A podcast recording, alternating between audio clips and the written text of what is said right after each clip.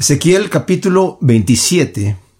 Vimos desde el capítulo 26 cómo el Señor empieza a hacer un juicio contra la ciudad de Tiro y vimos la primera parte en el capítulo 26, cómo se cumplen las profecías que el Señor por medio de Ezequiel está eh, dando de juicio a siete naciones que están tomando ventaja de Israel de una u otra manera por haber sido destruida por Nabucodonosor. Y en el momento que estaba siendo destruida, esas naciones eh, pues toman ventaja. Este capítulo 27 es como un paréntesis en lo que ya acaba de decir cómo se destruyó la ciudad de eh, Tiro. Aquí va a volver a hablar de la ciudad de Tiro, pero la grandeza que tenía y la opulencia que tenía antes de ser destruida, pero ya cuando estaba en la isla, se habían movido de su ciudad, eh, durante la invasión de Nabucodonosor, que estuvo 13 años rodeando la ciudad, y movieron todo hacia una isla que estaba a un kilómetro de distancia, mar adentro, y Nabucodonosor realmente no pudo hacer mucho. Ya cuando llegó a la ciudad, pues casi la mayoría de la gente se había ido ahí y enojado como estaba, destruyó la ciudad, la arrasó completamente y dejó todos los escombros como había hecho con Jerusalén, pero eh, la ciudad todavía seguía prosperando y seguía bien, haciendo todos sus negocios. Era, era un tremendo imperio eh, comercial, eh, la ciudad de Tiro, muy, muy, muy rica. Entonces, más adelante vimos, en ese mismo capítulo 26 anterior, cómo es que se cumple la profecía dicha en ese capítulo por medio y por mano de Alejandro Magno, que después, unos 240 años después, viene y arrasa completamente con la isla también y la deja prácticamente como la escritura lo dice aquí en el capítulo 26, versículo 4 y 5. Destruirán tus las murallas de Tiro, derribarán sus baluartes, barreré de ella hasta el polvo y la dejaré como una peña lisa. Será tendedero de redes en medio del mar, porque yo he hablado, dice Adonai Yahvé, será botín de las naciones. Wow. Ahora, este capítulo 27 no es muy inspiracional que digamos porque es una descripción de lo que es la ciudad para que veamos su opulencia, su grandeza, eh, y como dije, es, es, es, eso, la descripción histórica de cómo estaba esta ciudad antes de ser destruida, pero ya, como dije, en la isla que está a un kilómetro eh, de distancia de la costa. Y dice el versículo 1 y 2, dice, vino a mí palabra de Yahvé diciendo, Tú, hijo de hombre, levanta endechas sobre Tiro. notemos cuántas veces la escritura nos dice, nos dice Ezequiel, que viene palabra del Señor a él diciendo. O sea, una de las cosas que tenemos que darnos cuenta es que la, Biblia, eh, no lo podemos, no lo podemos negar, lo podemos eh, eh, de alguna manera desafiar, pero no podemos negar que la Biblia misma declara ser la palabra de Dios. Vamos a ir a ese punto al final de nuestro estudio y vamos a tocarlo. Eh, pero eh, declara que es la palabra de Dios. Si no estás de acuerdo que es la palabra de Dios, tienes que hacer un examen, pero un examen exhaustivo, ¿verdad? Porque la eternidad nuestra depende de si es Dios el que está escribiendo esto o no, ¿verdad? Entonces, nos dice en 2 Timoteo 3:16 que la escritura, eh, toda la escritura es inspirada por Dios. Entonces, Examina la escritura. Encuentra los errores. No solamente digas es que está llena de errores. Encuentra los errores. Es que está llena de contradicciones. Encuentra las contradicciones. Yo he leído la Biblia tal vez como cualquiera, ¿verdad? Eh, tantas veces como cualquiera, pero no he encontrado todavía ningún error y ninguna contradicción. Y dice, hijo de hombre, levanta endecha sobre Tiro. O sea, haz un canto fúnebre por la ciudad de Tiro porque Tiro va a morir va a ser totalmente destruida. En el versículo 3 dice, Di, oh Tiro, princesa de los puertos, mercado de muchos pueblos costeros, así dice Adonai Yahvé, Tiro, tú que te has dicho de ti misma, yo soy perfecta en hermosura. Tus predios, o sea, toda tu riqueza era en el corazón del mar. Tus armadores completaron tu belleza. Realmente era una ciudad muy, muy opulente, muy hermosa. Era un imperio que por muchísimos años estuvo comerciando y era el, la metrópoli del, mundo, ¿verdad? Donde había, como dije yo, muchísimo, muchísimos bienes. Y lo, lo, podemos saber en las siguientes descripciones que nos empieza a decir aquí.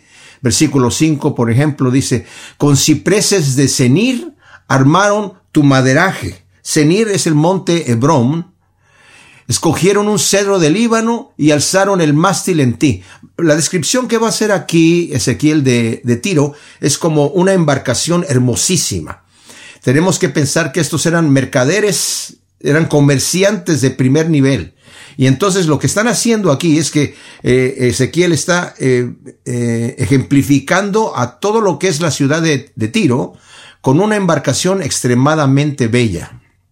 Y dice, con robles de Bazán hicieron tus remos, o sea, Bazán era famoso por sus robles. Tu cubierta con madera de boj, que es una madera amarilla, muy dura, de las costas de Kitim, incrustadas con marfil. Imagínense ustedes el lujo de tener la cubierta de la embarcación incrustada con marfil. Tu velamen, o sea, las velas de la embarcación, de lino recamado de Egipto, bordado, para que te sirviera de estandarte, de azul y púrpura, de las costas de Elisa era tu pabellón. O sea, cuando venían la embarcación que andaba de muchos lugares trayendo materiales de muchos lugares, mucho comercio. En el momento que llegaban las embarcaciones era un impacto para la gente ver, mira nada más qué tremenda embarcación, qué lujo tienen, eh, y la opulencia que tenía la ciudad era tremenda, tremenda. Y nos lo va a decir más adelante, incluso en el capítulo siguiente, donde hay un juicio contra el príncipe de Tiro, habla de las riquezas que realmente corrompieron al príncipe de Tiro, ¿verdad? Al rey de Tiro. Dice, los moradores de Sidón y de Arvad fueron tus remeros. Eh, tus expertos, oh Tiro, estaban en ti y eran tus timoneles, o sea, la gente que sabía navegar mirando las estrellas, expertos en navegar los diferentes mares. Por eso era que cuando quiso eh, atacar eh, Nabucodonosor a, Tiro, no pudo entrar, no pudo llegar a la isla porque Tiro tenía unas embarcaciones de guerra muy poderosas e incluso Alejandro el Grande cuando quiso después llegar también, eh, quiso primero en su conquista mundial, primero quiso ir tras Siria, que era la que tenía mucho, perdón, este, eh, Persia, perdón. Era Persia que quería conquistar porque tenía unas riquezas pero tremendas. Y dijo, pero si voy hacia Persia, eh, los, los de Tiro van a atacar Grecia, entonces primero quiso ir con Grecia eh, quiso invadirla a través de, embarcaciones, no pudo hacerlo y como no lo pudo hacer, después hizo un gran puente con todos los restos que había dejado de la ciudad allí Nabucodonosor y en siete meses conquistó la ciudad y la arrasó completamente. Lo vimos en el estudio anterior. Entonces, nos dice aquí eh, el versículo um, 9, los ancianos de Jebal, y sus más hábiles obreros calafateaban tus juntas, todos los navíos del mar y sus marinos traficaban contigo. Persas de Luz y los de Fut servían en tu ejército como guerreros tuyos. Escudos y yelmos en ti se suspendían y te engalanaban con ellos. Los hombres de Arvad y de Gelec guarnecían tus muros en derredor y los de Gamadín estaban en tus baluartes, colgaban sus escudos alrededor de tus muros, perfeccionando tu hermosura. Tenía tanto dinero, Tiro, que tenían, eh, eh, contrataban guerreros que eran los que estaban allí colgando sus escudos, eh, mercenarios como también los tenía eh, Egipto, ¿verdad? No, los egipcios no luchaban, ellos tenían su ejército de mercenarios que ellos contrataban, pues también Tiro, y tenía un ejército poderosísimo Tiro, sobre todo, como dije, en el mar nadie podía con ellos. Por eso fue que Alejandro el Grande tuvo que hacer ese puente y llegar por tierra con sus máquinas de guerra, tal como está profetizado exactamente en el capítulo anterior. Y termina y continúa la, descripción, nos dice en el versículo 12, por la opulencia de todas tus riquezas traficaba, traficaba Tarsis, España, ¿verdad? Contigo traficaba en tus mercados plata, hierro, estaño y plomo. Javán, Tubal y Mesec, que es el sur de Rusia, contigo en esclavos, era muy común traficar con esclavos, y objetos de bronce traficaban en tus mercados. Los de la casa de Togarmá, eh, que es Armenia, cambiaban tus mercaderías por caballos de tiro, de silla y mulos. Los hijos de Dedán, este no es el Dedán de, de Arabia, es uno que está más al norte, traficaban contigo y muchas islas se hallaban bajo la dependencia de tu comercio y te traían como tributo colmillos de marfil y maderas de ébano. Eh, eh, nos empezamos a hacer una idea de la opulencia y la cantidad de tráfico comercial que había en esta ciudad de Tiro. Por la abundancia de tus productos, Edom venía a tus mercados y traficaba contigo con perlas y con púrpura. O sea, intercambiaban productos con vestidos bordados y linos finos y con corales y rubíes. También Judá, de la tierra de Israel, los mismos judíos, traficaban contigo dándote por tus mercaderías del trigo de Minit y de Paná, que era famoso ese trigo de Israel, y la miel y el aceite y la resina. A causa de tus muchos productos, Damasco traficaba contigo por la opulencia de toda tu riqueza.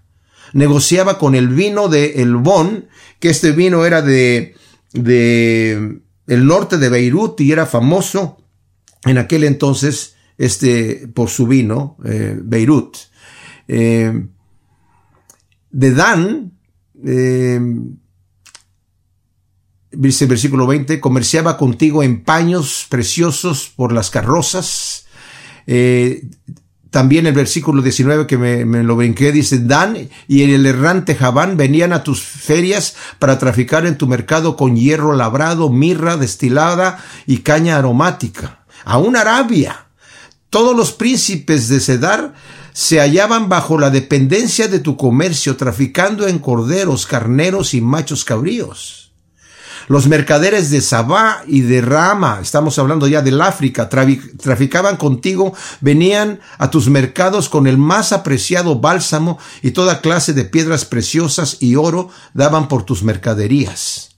Arán, Cane, Edén y los mercaderes de Sabá y de Asiria y de Quilmad contrataban contigo, traficaban contigo en tejidos finos, en mantos de azul y bordados, en cajas de ropas, eh,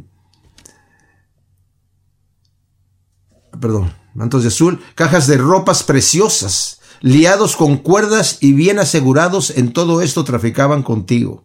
Las naves de Tarsis, nuevamente en España, eran en tu mercado como largas caravanas. Así extremaste tus riquezas y opulencia en medio de los mares. Ahora, el juicio que viene aquí, mis amados, a Tiro, lo había dicho anteriormente en el capítulo 26, en donde nos dice en el primer versículo, en el año undécimo, en el día primero del mes, estamos hablando del año cuando cayó eh, Jerusalén, por mano de Nabucodonosor, que fue arrasada. Aconteció que vino mi palabra de llave diciendo, Hijo de hombre, por cuanto Tiro ha dicho de Jerusalén, bravo, rota está la puerta de los pueblos, ha caído en mi poder, en ella me voy a hacer rica. O sea, ahora voy a enriquecerme más porque Israel, no tanto que fuera enemiga de Tiro, pero era competencia económica.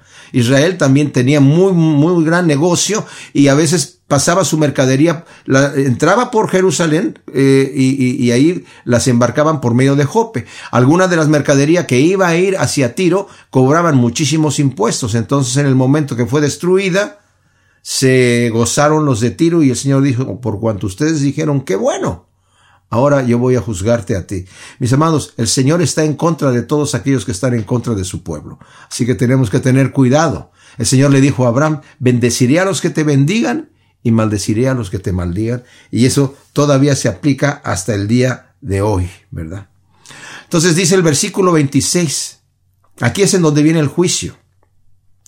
Tus remeros te conducían entre las vastas aguas, hasta que en medio de los mares te desmanteló el solano con tus riquezas, bienes y mercaderías, con tus remeros, timoneles y calafates con todos los mercados de tu tráfico y todos los hombres de guerra y toda aquella gente en medio de ti. Cayó en medio de los mares en el día de tu destrucción. Al grito estrepitoso de tus marineros las costas temblaron, y todos los que empuñaban el remo y los marineros y los timoneles del mar, todos saltaron de sus naves para quedarse en tierra. Se escucharán sus voces llorando amargamente por ti. Polvos se echarán en sus cabezas y se revolcarán en ceniza se raerán los cabellos por ti. Era una costumbre que había de duelo que se rapaban las cabezas, cosa que tenía prohibido el pueblo de Israel por, por mano de Yahvé, ¿verdad? Se ceñirán de silicio y con amargura de alma endecharán, o sea, van a hacer cantos fúnebres y llorarán con endechas amargas por ti. En su lamento entonarán cantos fúnebres por ti y se lamentarán por ti diciendo, ¿quién como tiro fortificada en medio del mar? Cuando desembarcaban tus mercaderías, saciabas a pueblos numerosos, y con tus muchas riquezas y mercaderías enriquecías a los reyes de la tierra. Ahora, quebrantada por el mar, en la profundidad de las aguas, con tus productos y toda tu tripulación caídos en medio de ti. Todos los moradores de las costas están atónitos a causa de ti. Sus reyes tiemblan de espanto y sus rostros están abatidos. Y entre los pueblos los mercaderes silban de asombro. Espanto serás y para siempre dejarás de ser. Miren, cuando leemos esto, que a, propósito también hay un paralelo de esto en Apocalipsis 17 y 18, en donde también vemos a las naciones llorando por la destrucción de, en ese, en ese capítulo es la destrucción de Babilonia, pero con la misma situación el que está hablando acerca de la destrucción del comercio que enriquecía al mundo y también habla que traficaban con vidas de hombres y todas estas cosas, ¿verdad? Y dice, todos van a llorar porque se les acabó el comercio. Y vemos que de hecho eh, Tiro quedó en tan mal condición que ya para la época del Señor Jesús vemos un incidente en donde los de Tiro vienen a, hablar con Herodes porque Herodes eh, eran ellos en eh, abastecidos por medio de, la mercadería de Herodes y había un problema con él y vinieron algunos representantes de ahí para, para, pues, para de alguna manera restaurar las relaciones porque habían quedado sumidos en demasiada pobreza. Pero lo que yo quiero traer aquí, mis amados, de todo esto, son dos cosas importantes. Este es un juicio que lo vemos tremendo y podemos decir, ¿por qué Dios hace cosas así tan fuertes?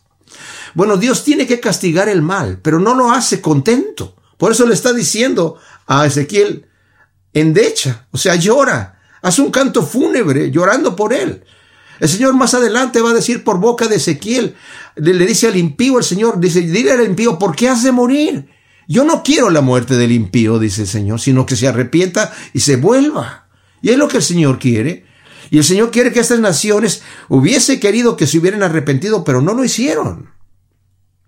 Ahora, yo dije la vez pasada, ¿por qué no quiere creer el hombre? ¿Por qué no quiere creer el incrédulo? Mencioné varios ejemplos, ¿verdad? De, de eh, ateos que han dicho yo no quiero creer porque no quiero que Dios me juzgue. No quiero que Dios juzgue mi vida. Yo estoy viviendo una vida inmoral y no le quiero dar cuentas a nadie. Realmente es la razón por la cual la gente no quiere creer. Del capítulo 26 que estudiamos la vez pasada, se hizo un experimento por el profesor Peter Stoner de la Universidad de Pasadena acerca de siete, tan solo siete predicciones que están allí que se cumplieron al pie de la letra. Y de acuerdo a la ley de la probabilidad compuesta, había una probabilidad de una en 75 millones solamente por siete predicciones. Imagínense ustedes por las que tiene toda la escritura que se han cumplido. Pero ¿por qué una persona no quiere creer? Porque dice Juan también en el capítulo 3, versículo 16, que la luz vino al mundo y los hombres amaron más las tinieblas que la luz, o sea, la mentira. Porque sus obras eran malas y no las quieren traer a la luz para que sean expuestas que están malas.